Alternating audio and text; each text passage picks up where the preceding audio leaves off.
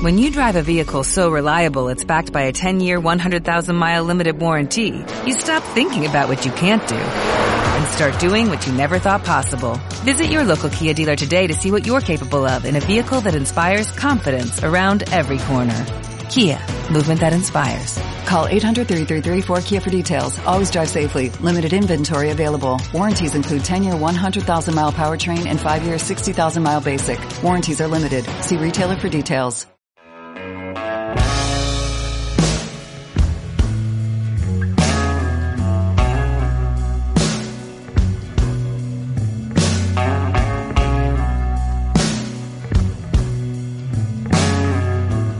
Muy buenas noches, queridos amigos. Muy buenas noches, queridos esféricos.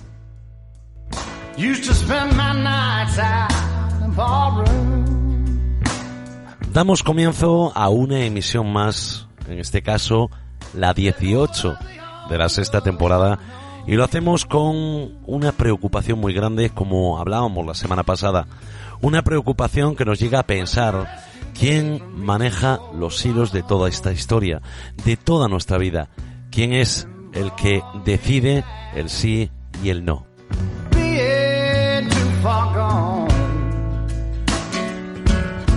En un mundo en el que poderoso es don dinero, seguimos eh, los que estamos, la gente de a pie, los que estamos constantemente sacando a estos países, a todos los países, adelante, pues preocupados por esa enfermedad que está recorriendo el mundo sin parar, el coronavirus. Esa enfermedad que de repente eh, muchos de nosotros hemos descubierto como si nunca hubiese existido. Y eso nos hace preguntarnos qué es lo que está detrás de todo esto.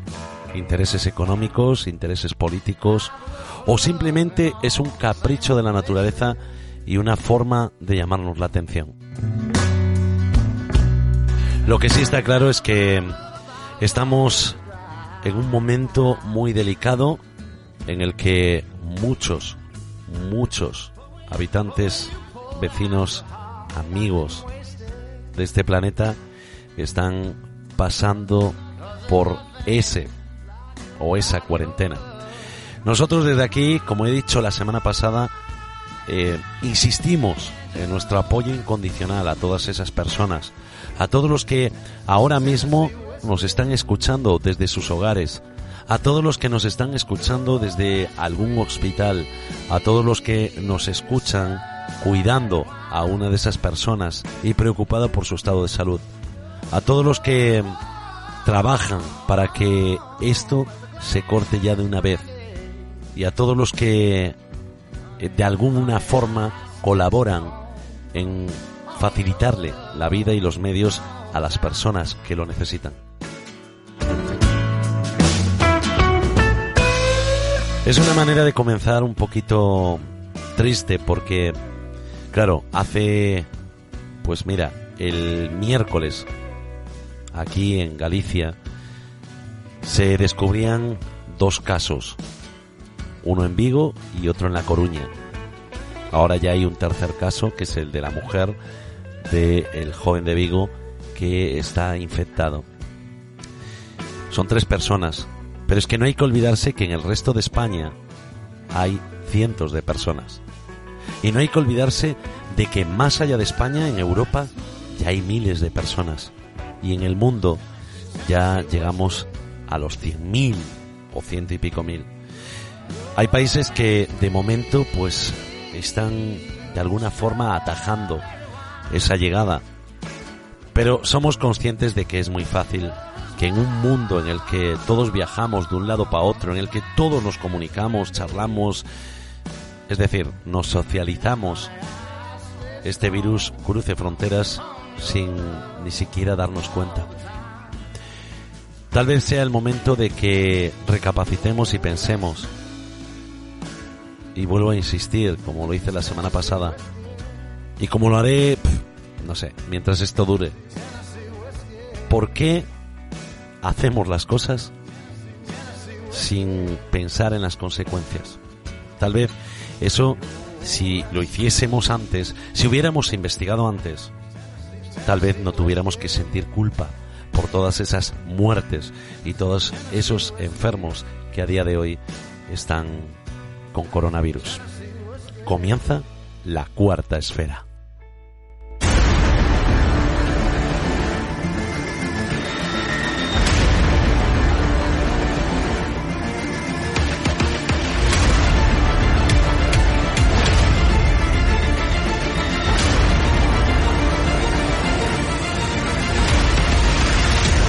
La cuarta esfera.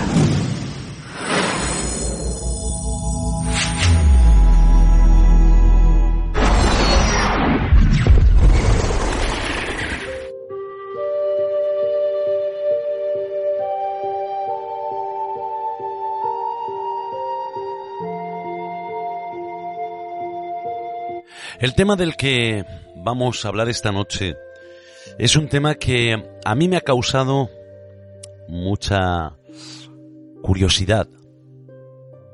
Porque vivimos en un mundo en el que cada acción es respondida con una reacción. Nos encontramos con lo que muchos se niegan a dar importancia, pero que después la tiene. La verdad es que, sabiendo a qué me refiero, creo que no existe ser humano que haya podido reprimir un sentimiento. Cuando amamos, cuando nos entristecemos o incluso cuando odiamos. Yo creo que los sentimientos son un derecho, ¿verdad? Un derecho y algo incontrolado o incontrolable. Entre todos esos sentimientos a los que estamos acostumbrados a hablar existe un sentimiento al que solo damos importancia cuando lo sentimos. Ese sentimiento es la culpa. Y de ella vamos a hablar esta noche. Para ello, damos la bienvenida a José Sánchez.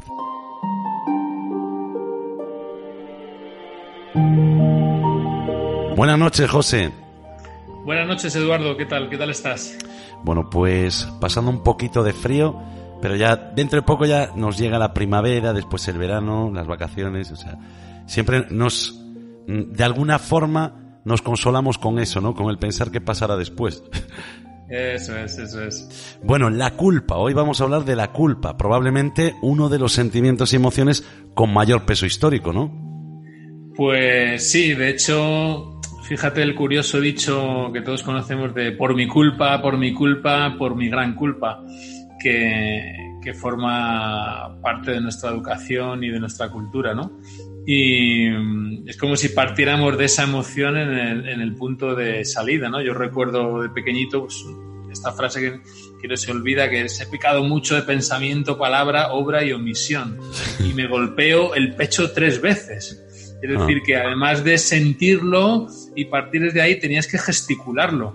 Entonces yo creo que sí, que la culpa es una emoción que merece que le demos una vuelta, que, que, contemos cosas de ella, y porque está muy, muy presente. Al menos históricamente lo ha estado, entonces seguro que algo queda. Desde luego. ¿Y cómo se puede explicar desde el cerebro que la culpa haya tenido ese papel tan importante en algunas religiones? Pues es muy curioso porque eh, en todas las religiones en, en, digamos que en una primera parte los dioses exigen respeto ¿no? y reverencia, reverencia por parte de los, de los seres humanos y, y, entonces nosotros nos tenemos que portar bien con ellos, con las, con las ofrendas, etcétera, etcétera. ¿no? Y, y, de esta manera pues nos pueden ser propicios y nos pueden devolver sus favores ¿no? y tenemos que amar a Dios sobre todas las cosas. Pero luego mmm, parece que además de eso, empiezan a estar pendientes de nuestros actos, nos vigilan, nos juzgan, ¿no? Y, saben lo que hacemos, por así decirlo. Pues este conjunto de creencias, eh, los, historiadores y los investigadores dicen que son prosociales, es decir, que en el fondo lo que hacen es aumentar la armonía de, del grupo en el que vivimos, ¿no? ¿Por qué? Porque premian el buen comportamiento y en principio castigan una conducta antisocial. Pero aunque sea historia, esto se ha estudiado y hay un, profesor que se llama Harvey Whitehouse que ha estudiado la historia de 414 sociedades, si mal no recuerdo, en los últimos 10 años y de más de 30 regiones por todo el mundo. Y entonces él medía la complejidad de la sociedad con las creencias morales mm, de, de determinadas religiones, ¿no? Y entonces resulta, es un dato muy curioso, que los dioses morales, con este sentido de culpa, de pecado, con esa vigilancia sobre nuestros actos, empiezan a aparecer solo cuando las ciudades superan el millón de habitantes, más o menos. Es muy curioso. Muy curioso. es decir, sí. cuando hay una complejidad de la ciudad y por lo tanto de la sociedad que exige una especie de ojo vigilante que de corte moral que favorezca esa complejidad social. Entonces los dioses aparecen después de, o digamos que aprenden una característica después de que la ciudad supera un millón de habitantes. Y a mí me recuerda, no sé si te sonará, una canción de, de Alan Parsons que se llama The Eye in the Sky. Sí. Y claro, ahí cuando veas, cuando lees la letra, dice yo soy el ojo en el cielo, que te está vigilando, puedo leer tu mente. Y me recuerda mucho al concepto de culpa, ¿no? Que esa, esa culpa moral religiosa que, que, está más bien en tu cabeza, ¿no? Debido a una, a una, creencia. Pero fíjate que a partir del millón de habitantes es cuando surge. De hecho, los incas, cuando las ciudades no llegaron al, al millón de habitantes, no tuvieron esta, estas características, en ese caso de culpa, o de, o de moralidad por parte de sus religiones. Vamos a pedirle a Adrián que nos ponga esa canción de Alan Parson Muy y mientras bien. tanto nos vas a explicar como emoción qué podemos decir de la culpa. Pues la culpa, mm, digamos que tiene, hay, hay, hay dos tipos. ¿no? Una se llama deontológica o moral, que es la que estábamos hablando antes, donde yo rompo una ley interna que tengo en mi cabeza y me siento mal.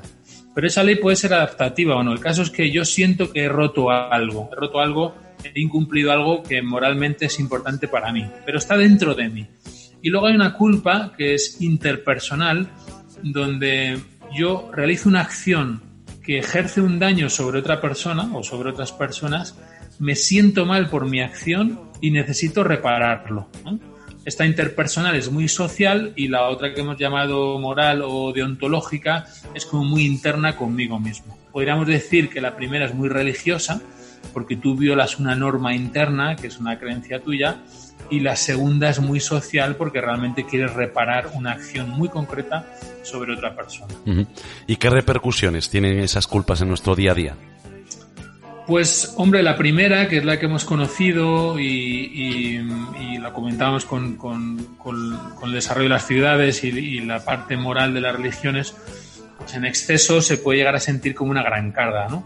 Porque, claro, si tienes una educación que se centre en la culpa y que te hace sentirte culpable no por algo que haces y que, digamos, podemos medir, evaluar y que el otro nos puede decir, sino que te sientes culpable hasta por ser, te sientes culpable por disfrutar, eh, te sientes culpable porque te vaya bien, te sientes culpable por tener cosas, incluso por ser feliz, incluso por, disfrut por disfrutar de la vida, de la comida, del sexo, de los placeres. Pues ese tipo de culpa, lógicamente, no te deja vivir. De hecho, te marca, ¿no? Te marca, te lastra, mmm, es como que nunca eres suficiente, llegas a creer que no vales o, que no mereces, ¿no? A todos nos ha pasado que a veces nos llega algo bueno y parece que, que, que hemos hecho algo malo a pesar del esfuerzo, ¿no? ¿Por qué? Porque en ese caso los sentimientos de culpa lo impregnan todo y esta es una culpa claramente patológica. Sin embargo, la segunda, la, interperson la interpersonal, es muy constructiva porque en sociedad nos equivocamos muchas veces ¿eh? y debemos tener mecanismos reparadores, ¿eh? no solo constructores, ante el conflicto, ante el error o ante las desavenencias. Y si yo me siento culpable porque te he hecho un daño y, me siento mal y tengo ganas de repararlo, pues es una emoción en ese caso muy, muy interesante y muy, y muy, y muy positiva.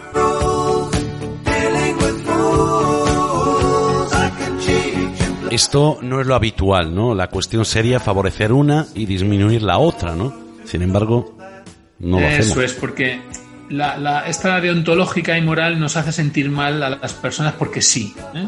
por el hecho de ser personas, porque, porque no merecemos. Entonces, mmm, eso no es, no es muy correcto. Si, si podemos disminuir esa sensación de ser culpables por ser, desde luego vamos a avanzar mucho. Pero la interpersonal me hace sentirme mal y no pasa nada por sentirme mal si yo realmente he errado o, o me he equivocado o he realizado una acción que causa un daño al, al otro. ¿no? Me permite sentir lo que he hecho, me permite darme cuenta, me permite tomar acción, me permite pedir disculpas, que, que ahí, ahí, es nada, y me permite reparar mi acción y de esta manera favorecer y mantener los, los vínculos sociales. Entonces, mmm, disminuir esa culpa moral deontológica y aumentar la posibilidad de la interpersonal, desde luego, aunque no sea lo habitual, como bien dices, es, es lo deseable. Entonces, ¿qué ocurre con las personas que no sienten nunca esa culpa social que llamas interpersonal? Pues que los podríamos llamar personas sin culpa o los solemos llamar sin vergüenzas. ¿no? Es decir, lo segundo más. Lo más segundo habitual. más que lo primero, ¿no? Sí. Son personas que tienen muy baja capacidad para asumir sus propios errores. De manera que aparece pues, el clásico mecanismo de defensa donde el otro es el que se equivoca. Y además son personas con baja capacidad para sentirse pues algo devaluados por sus acciones, ¿no? O por quienes son. Lo vemos, pues, como siempre en, algunos estamentos de poder, vemos que, que, que, las personas no se sienten avergonzadas o, o al menos culpables por la acción que, que ejercen, ¿no? Entonces, no solo robo o, manipulo, sino que es que jamás pido perdón. O bien lo hago de una forma muy poco convincente, o echo la culpa y responsabilidad a otros, o bien lo relativizo o lo generalizo y hago todo eso menos una exposición y un arrepentimiento que sea genuino. ¿no? El problema de esto, mmm, o de que aparezca un número determinado alto de esas personas, es que genera mucha desconfianza en el resto de la sociedad o en el resto del grupo. Y de alguna manera nos desalienta a todos un poco del esfuerzo y nos apaga la motivación en tanto se ve que, que ciertas reglas del juego social pudieran no ser iguales para todos. ¿no? Y esto es bastante parecido, mmm, lo podemos ver que tiene un origen en un sentimiento de equidad que es muy profundo, que lo vemos, por ejemplo, en, en bonobos, ¿no? de los cuales nos hemos separado hace 7 millones de años.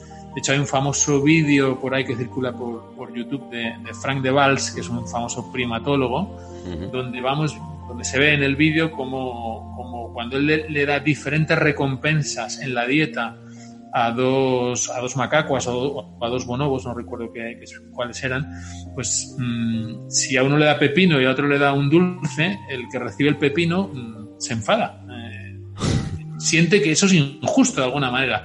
Es decir, mmm, que ese sentimiento de inequidad hace 7 millones de años ya está en primates no humanos. ¿no?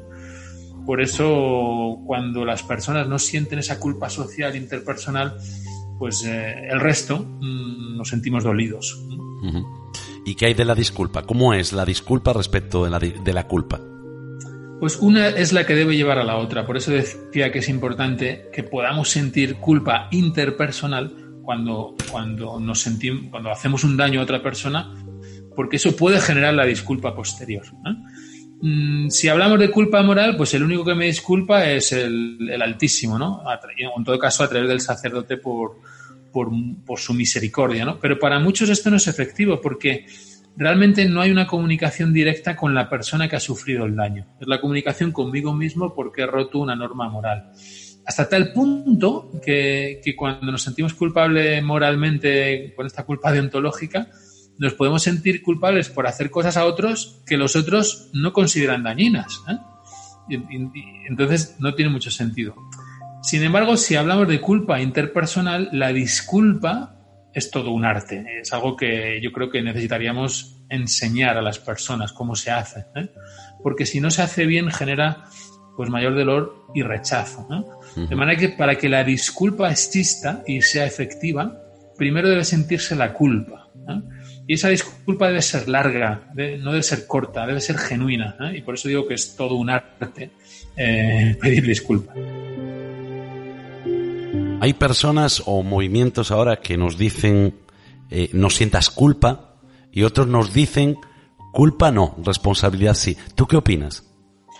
Pues sí, es cierto, es muy, es muy común esa, esos dos, sí, esas dos frases, ¿no? La primera, no sientas culpa, bueno, pues es una locura, ¿no? ¿Por qué? Porque la culpa, como hemos explicado, es necesaria en el grupo. De hecho, la culpa nace y necesita de la empatía primero. Y además nos permite corregir nuestras acciones. Y además no podemos decir que no debemos sentir una emoción, cuando en realidad la estamos sintiendo. Claro. Y además las, las emociones están ahí por algo, ¿no? y tienen un sentido evolutivo y adaptativo muy grande. ¿eh? De hecho, las emociones es que no son ni buenas ni malas. ¿eh? Lo que puede ser malo es la gestión emocional, incluida la negación en este caso. Entonces, decir que no tenemos que sentir culpa es negar una evidencia de, de, una emoción que existe, que lleva millones de años y que tiene, como hemos visto, su carácter prosocial. Y luego la otra frase, que yo se la he escuchado a muchas personas, ¿no? No, yo culpa no, responsabilidad sí. Pues tampoco es muy sensata. Porque puedo ser responsable porque pago una multa de tráfico, puedo ser una persona responsable, yo pago la multa de tráfico si me pilla la Guardia Civil, pero no sentirme culpable por ir con una tasa de alcohol alta y conducir a 180 y jugar con la vida mía y de los demás. ¿eh? Claro. Incluso puedo actuar con desprecio y con chulería, ¿no? Y ahí me recuerda el caso de una expolítica madrileña y de un jugador de sí. fútbol de Cataluña, donde les pilló la policía municipal y desde luego no sintieron culpa. Ni remordimiento. No, no, no, pidieron disculpas, pero se hicieron responsables, claro. ¿Por qué? Porque pagaron la multa. Claro. ¿Eh? Entonces, mmm, si yo pago la multa, pero me importa un pimiento la sociedad en la que vivo, las normas que tiene y el posible daño o riesgo que ejerzo sobre otros, pues no me vale solo con responsabilidad. ¿eh? Ser responsable en ocasiones indica que evitamos a toda costa sentirnos mal, mientras que la culpa implica la responsabilidad sí o sí. ¿eh? De modo que, volviendo al punto anterior, la responsabilidad sin culpa no permite la disculpa y sin esta después no existirá el perdón. ¿eh? De manera que sí es necesaria la, la culpa interpersonal, claro que sí. Claro. Bueno, eh, José, ¿Cómo es la culpa en el cerebro? Es decir, ¿qué áreas destacan en el cerebro cuando sentimos culpa? Bueno, pues siempre que hacemos estudios con el cerebro vemos correlaciones ¿no? de, de, la, de, lo mental con, con la parte más, más, biológica que en el fondo son, son uno. Son dos caras de la misma moneda. Pero vemos, curiosamente, y, nos ayuda a entenderlo un poquito mejor, que la culpa activa áreas sociales. Es decir, que cuando ejercemos esa culpa interpersonal por una acción, mmm, zonas de empatía y zonas de lo que se llama teoría de la mente, donde, donde tengo que ponerme en situación de cómo el otro puede sentir, mmm, se ven activadas. Y también zonas de lo que se llama el self o el yo, en lo que es la línea media del cerebro. ¿no? Uh -huh. Y hay una zona que es muy, muy importante, que se llama el cingulado anterior, que aparece siempre en todo este tipo de emociones y que y que tiene que ver con cómo manejamos una situación conflictiva. Es decir, que la culpa, aunque la sintamos como desagradable y aunque podamos aprender mucho de ella y aunque lleve a la reparación, claro, siempre va a ser algo ahí como, uff, eh, pido perdón, no pido perdón, lo digo, no lo digo, me he equivocado, no me he equivocado, y esa, esa doble voz en el cerebro va a implicar que se activa el cingulado, el cingulado anterior se llama. Y luego hay una zona que se llama el medial prefrontal, que es la que se relaciona con, con, el valor que le damos a algo que sucede en nosotros en relación a los demás. ¿eh? Entonces es muy curioso que estas dos áreas salen activadas cuando activamos la, cuando, cuando aparece una situación de culpa real. De hecho, si lesionamos, imagínate porque hay un tumor por, un, por una infección o, o por lo que fuera, si se lesiona esta zona del cingulado anterior, se pierde la compostura social totalmente.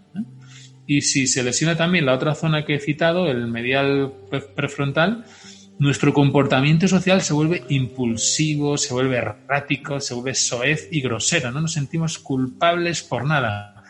Y ahí es donde vemos precisamente la necesidad de esa regulación y la necesidad de, bueno, de escuchar esas dos voces y ejercer una acción reparadora por el daño que hemos hecho al otro. Bueno, y posiblemente sea lo que más abunda, ¿no? Personas que el comportamiento se vuelve impulsivo, errático, grosero. Vamos. Eh, José, ¿existe sí. una expresión universal de la culpa? Es decir, algo que podamos reconocer cuando alguien siente o no culpa. Porque esto sería, vamos, maravilloso, ¿no? Sería maravilloso, pero en realidad mmm, ninguna emoción tiene un patrón distintivo de expresión. ¿no?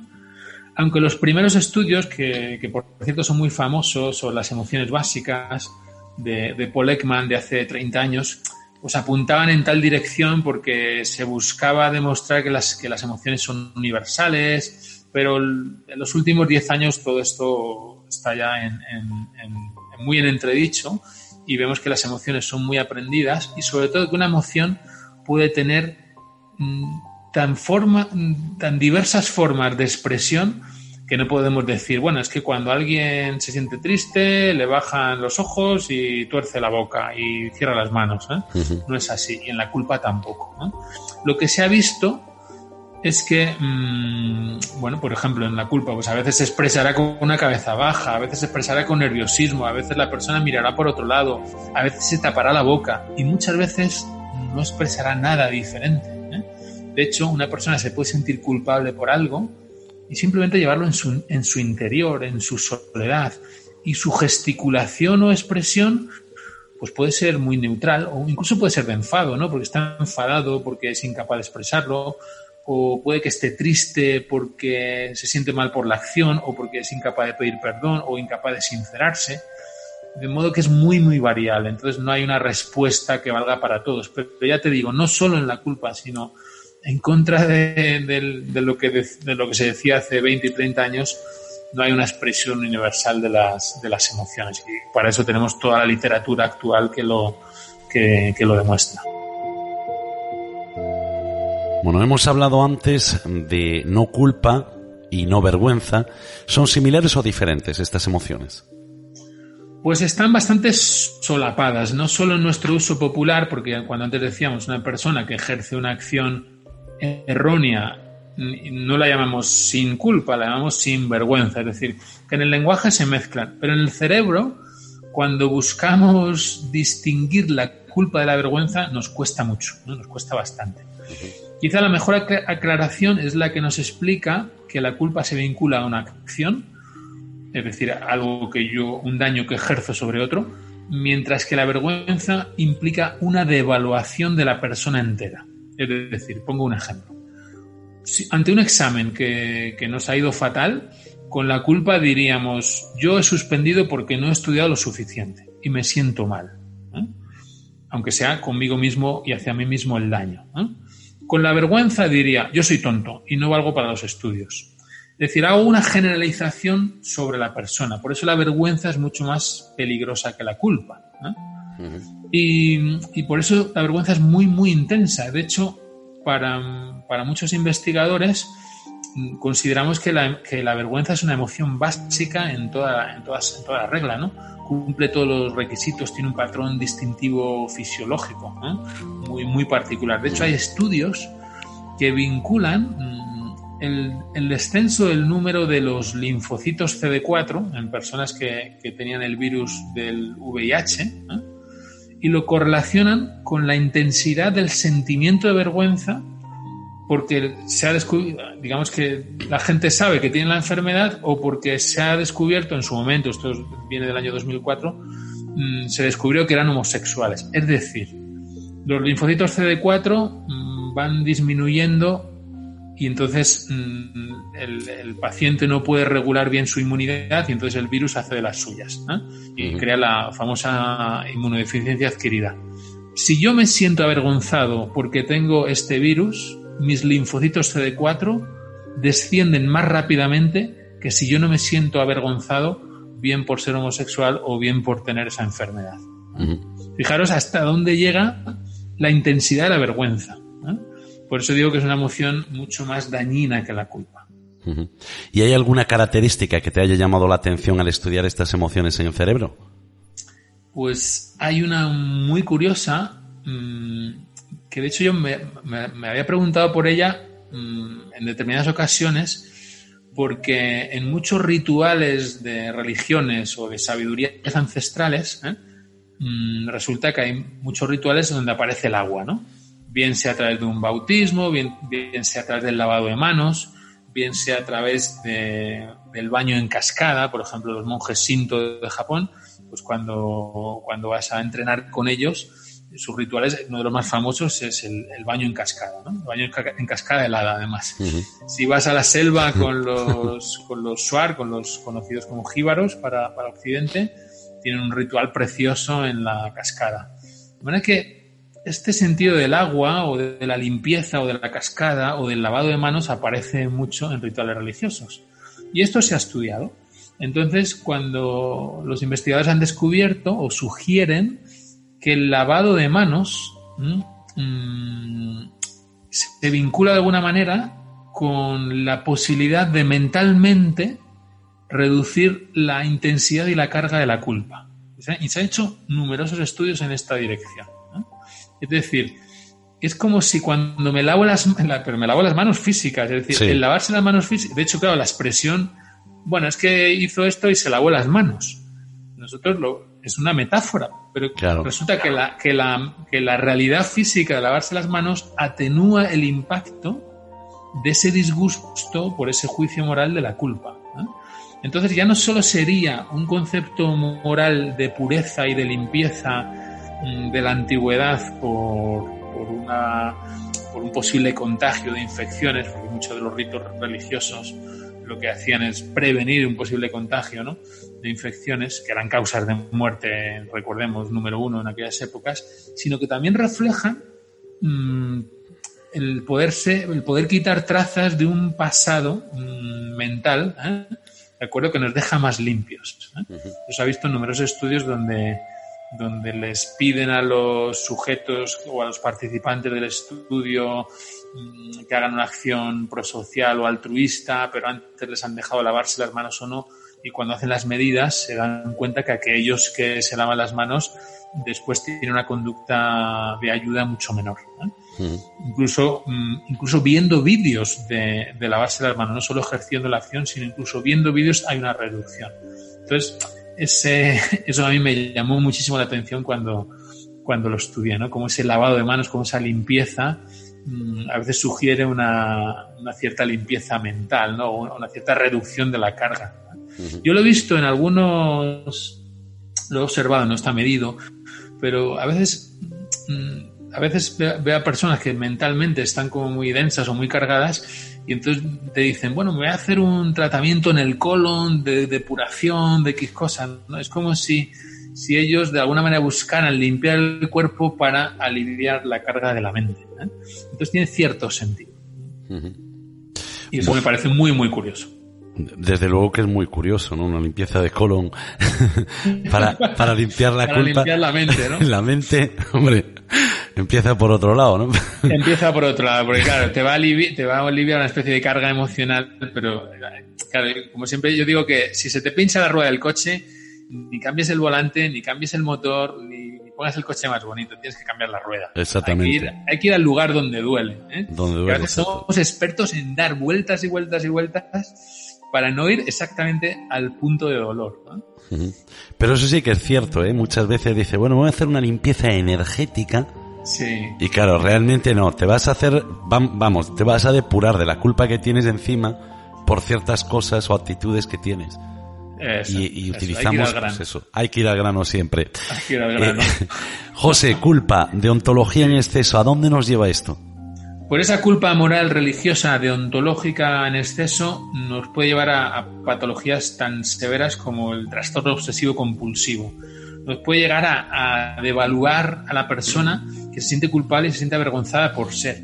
Nos puede llevar a, la anedonía, es decir, a la incapacidad de disfrutar, porque cuando disfruto me siento culpable y me siento mal porque así he sido educado.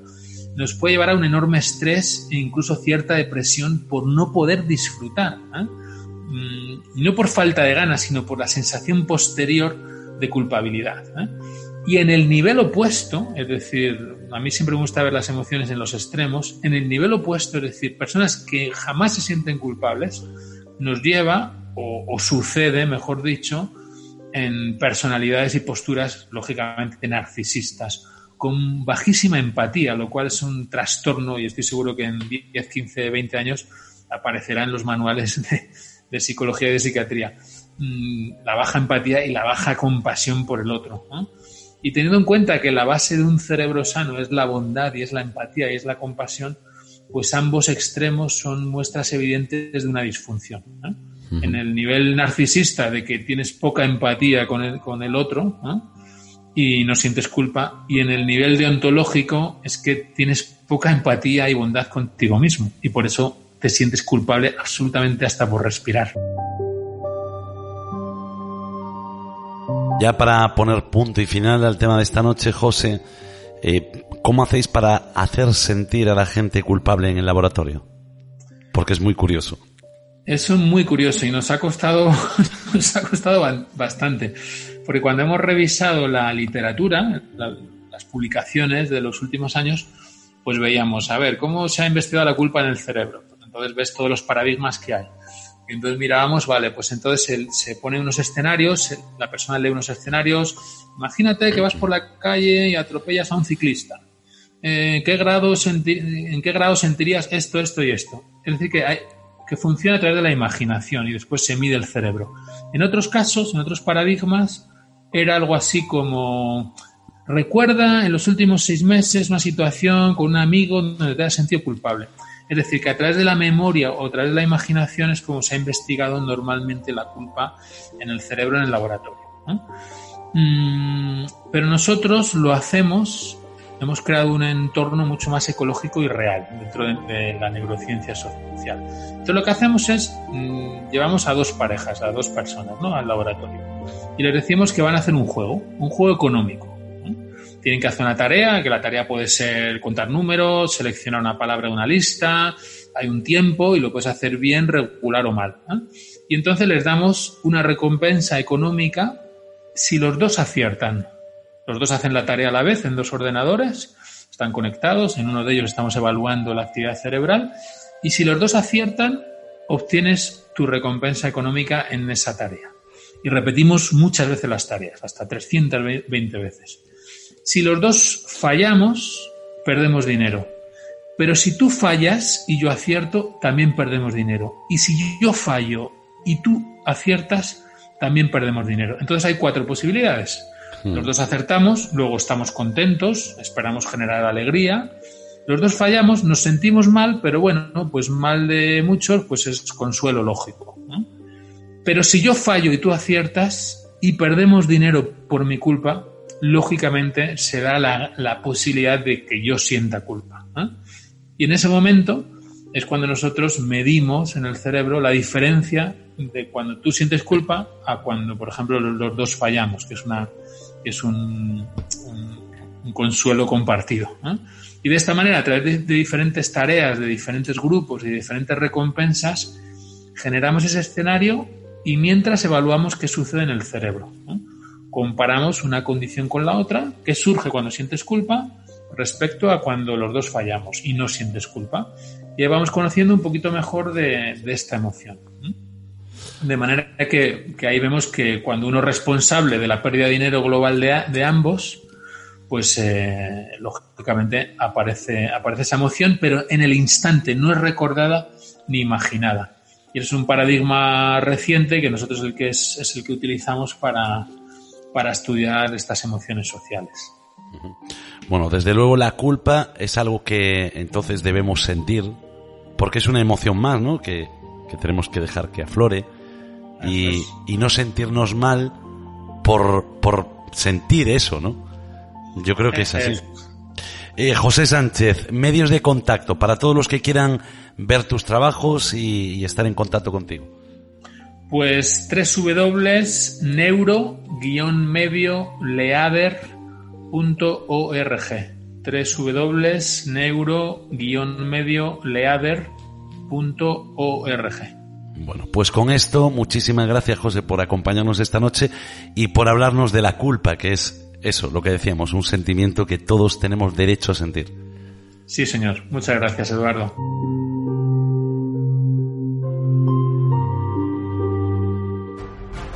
La noche suena diferente. La cuarta esfera.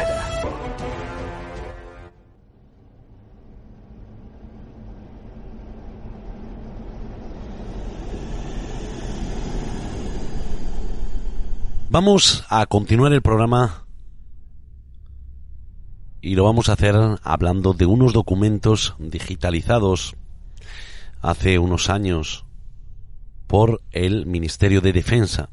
80 informes desclasificados con aproximadamente 1900 páginas de expedientes Omni en todo el territorio español, pero nos vamos a centrar en uno de los casos de cuatro ocurridos en Galicia. Nos vamos a ir a Noia.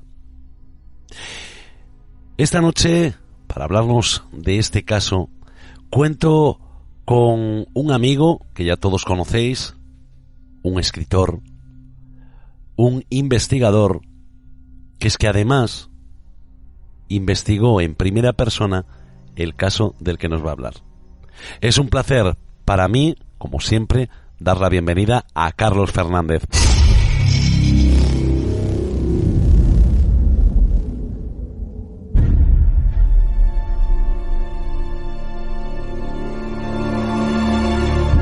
Buenas noches, Carlos Fernández. Hola, buenas noches, Eduardo. Bueno, el EVA 10 y el año 1993, ¿qué ocurre ese día en Noya? Pues sí, eran 8 y 18, creo recordar, que pone el informe.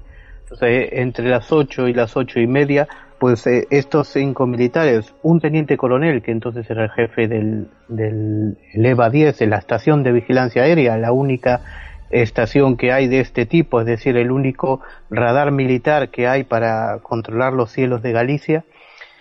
Y además le acompañaban eh, un, brigada y dos sargentos y eh, un soldado. Pues eh, todos coinciden en, en, ver este óvalo verde luminoso que te lleva una trayectoria desde el este hacia el Atlántico, ligeramente hacia el norte, Dejaba una estela blanco-amarillenta a su paso e iba, según reza el informe, a una velocidad vertiginosa.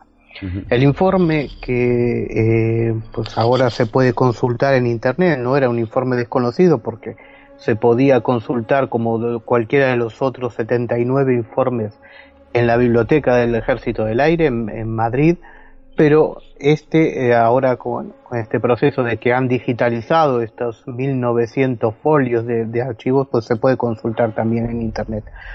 Pues bien, este caso que eh, está muy eh, investigado pormenorizadamente, tiene unos cuestionarios cubiertos por los, por los testigos, cuestionarios que no son muy diferentes a los que usaban muchos ufólogos en los años 90 también tiene un informe sobre la meteorología, sobre la trayectoria, en fin, eh, ciñéndose a, esos cinco testimonios, el informe es bastante completo. Lo que pasa que este informe obvia o, no, no tiene en cuenta que ese, ese mismo día y esa misma hora, ese mismo objeto fue visto por eh, otros muchos testigos, muchos de ellos en el sur de Galicia y algunos en el en el, incluso en el norte de Portugal.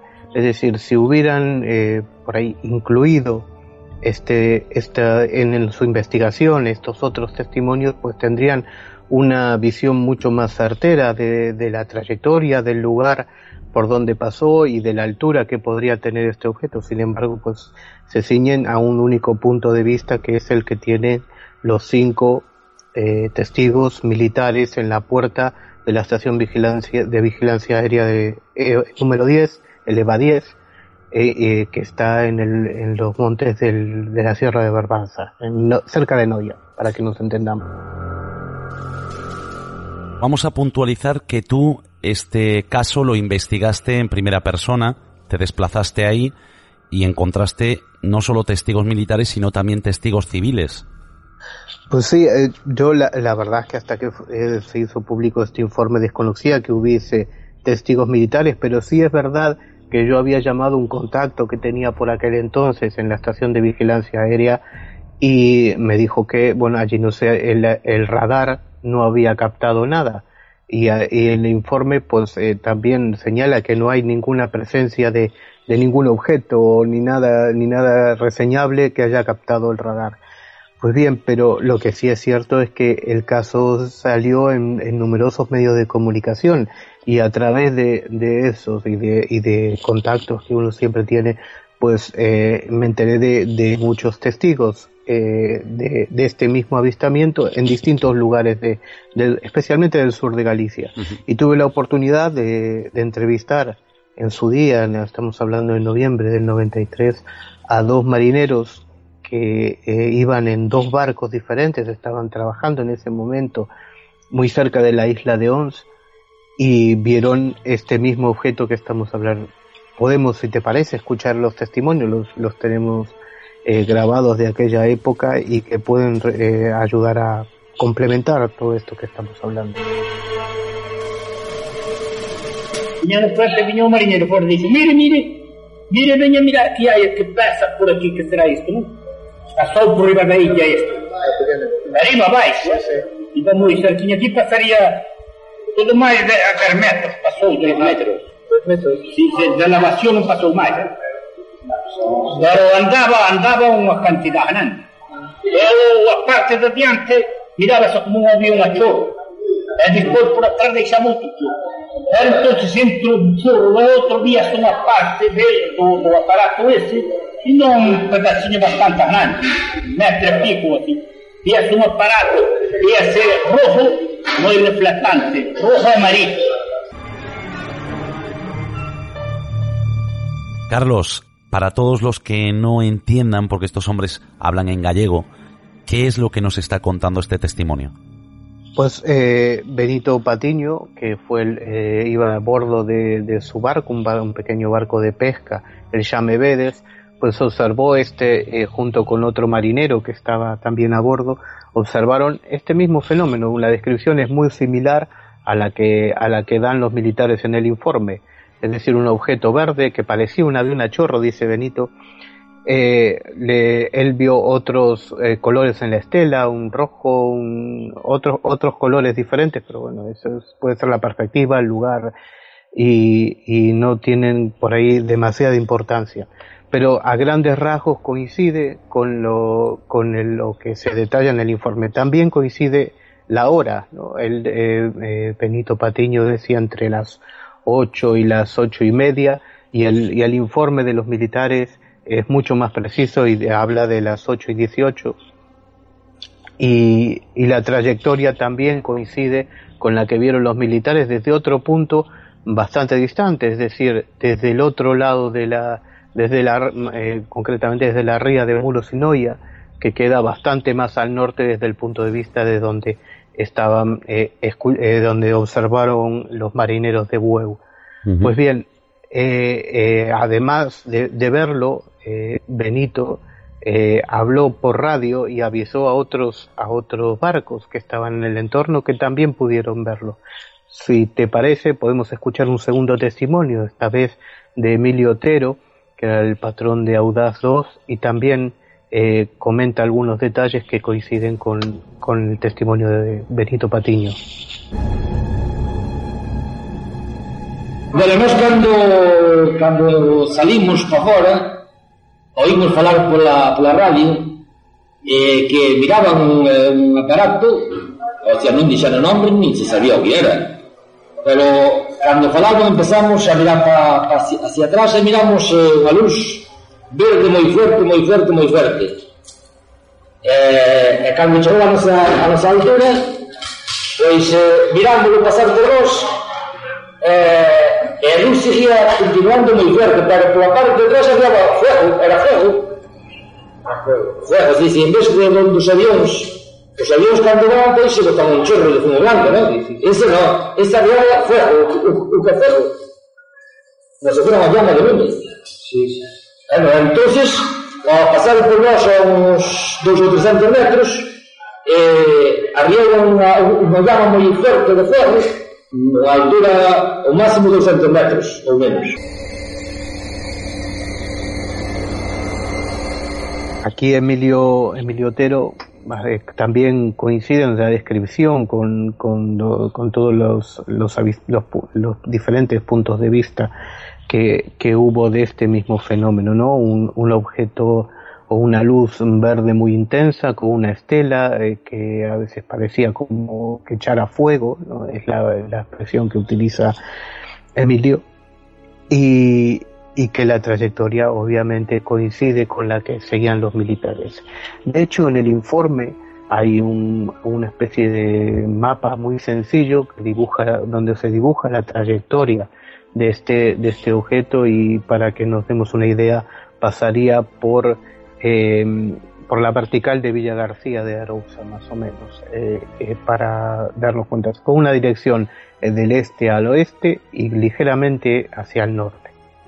Pues bien, hay un par de detalles que no, que no están en el informe porque no fueron observados por los militares, pero que sí relatan los, los marineros. Una es la altura, que eh, ellos sitúan a muy escasa altura por encima de la, de la cumbre de la isla de Ons. Y otro detalle es que el, objeto a ellos les parecía que iba cayendo, entonces sospechaban que eh, habría caído eh, en mar abierto, ¿no? Es decir, mm, bastante más lejos de, de, las, de las aguas cercanas al, a la a tierra. Bueno, de hecho, eh, Benito Patiño nos habla de que pasa unos 10 metros, ¿no? Sobre, sobre ellos, o sea, sobre la isla. Sobre la isla, sobre la cumbre de la isla, sí. Y en cambio, e, Emilio habla de, de, una altura que podían ser 100, 200 metros. ¿no? Claro. Eh, eso sabemos que es un poco relativo, ¿no? Porque, bueno, estás en una posición a nivel del mar, pues ves eso y te puede, como no sabes, solo tienes un ángulo de visión, no puedes eh, saber si exactamente pasó por encima de la de esa de la de la isla de Onza a esa altura eh, o no. Por eso como decía al principio era hubiera sido muy interesante eh, recabar este estos otros testimonios e incluir que los militares quien realizó la investigación hubiese incluido estos estos testimonios y otros que hubo para saber exactamente a qué altura iba a qué, a, qué velocidad incluso y por dónde pasó exactamente, porque bueno, ellos hacen una estimación pero desde un solo ángulo de visión, ¿no? el, ángulo que tenían los militares desde la puerta de la estación de vigilancia aérea. Claro. Eh, de todos modos, pues a pesar de, la, de lo que llaman, la, de la que descripto, según la descripción que hacen los militares, eh, como la mayoría de los, de los informes aventuran una, eh, una explicación, ¿no? Dicen posiblemente un bólido o un meteorito.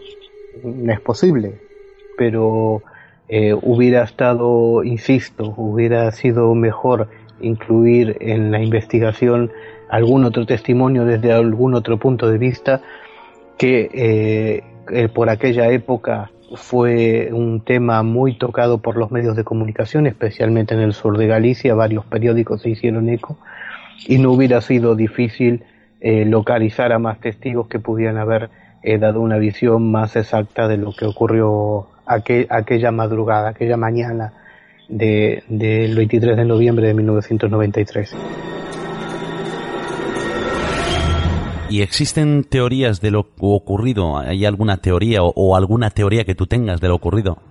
Pues la, verdad es que eh, si no si no fue un meteorito, que es, eh, es una, una posibilidad, eh, es una posibilidad que también barajo, podría hay otra otra hipótesis que se barajó en su día y que algunos ufólogos sostienen sobre este mismo caso y es que podría tratarse de un biosil eh, la pregunta es qué hace un misil, ¿no? Sobrevolando claro. Vila García de Arousa, una zona muy muy poblada, ¿no? Y toda y toda la todo el sur de Galicia y norte de Portugal, como decíamos, donde eh, pues hubiera sido bastante peligroso, aunque no tuviera ese misil, no tuviera carga, hubiera sido muy peligroso que este un, arma de estas características pues sobrevolase el, el, es, de esta zona tan con tanta población. Lo que sí es cierto es que muchas veces, eh, o muchas veces, o algunas veces, eh, suele ocurrir que, eh, que, que, se escapa algún, algún,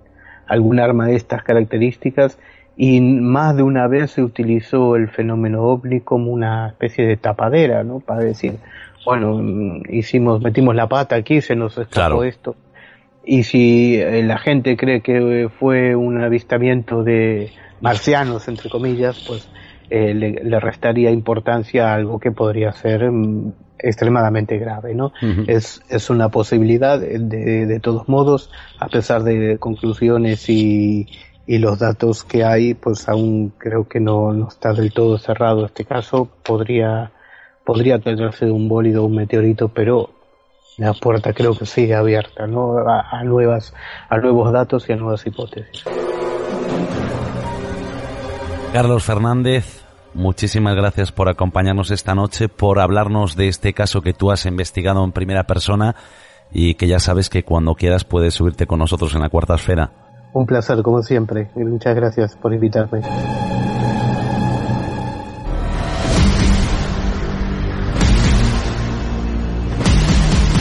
El misterio más cerca de ti, la cuarta esfera, con Eduardo Pereira.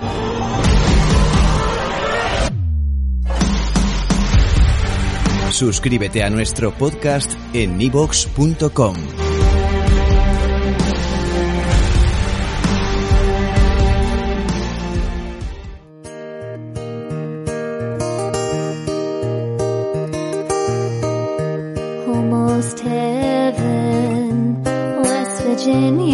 Dirige y presenta Eduardo Pereira. Y así vamos a poner punto y final al programa de esta noche.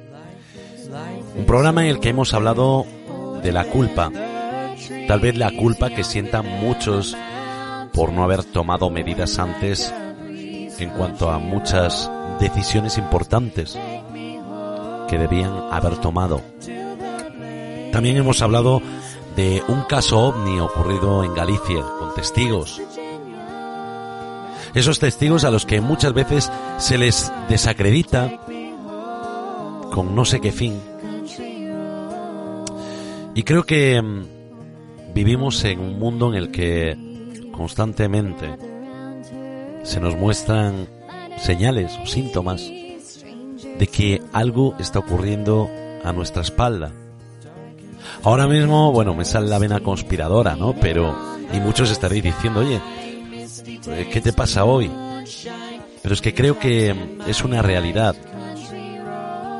Y vuelvo a insistir, el que los gobiernos no hayan hecho nada antes para deshacerse de este virus, ¿no? Que ahora está resultando tan peligroso para todos. Recuerdo hace unos años, hablando con mi equipo, les proponía hablar de, de un holocausto zombie. Y ellos decían que era imposible, ¿no? Que eso ocurriera. Y yo le decía, sí, sí, es posible, siempre que el ser humano actúe con... sin voluntad. Que actúe a voluntad de otros. Y creo que eso es lo que está sucediendo. Creo que hay alguien que maneja los hilos. Lo hablábamos en otro programa y decíamos que tal vez todo esto fuese un gran escenario en el que nosotros simplemente somos actores. Pero de esos actores eh, que no figurarán nunca en los créditos de esta película. Hay otros que saldrán en los libros por hacer, entre comillas, cosas grandes. Porque, como ya sabéis, las guerras las escriben los ganadores. Y en este caso, ellos siempre serán ganadores. No sé, cosas mías. Nos vemos dentro de siete días en un nuevo vuelo con la cuarta esfera.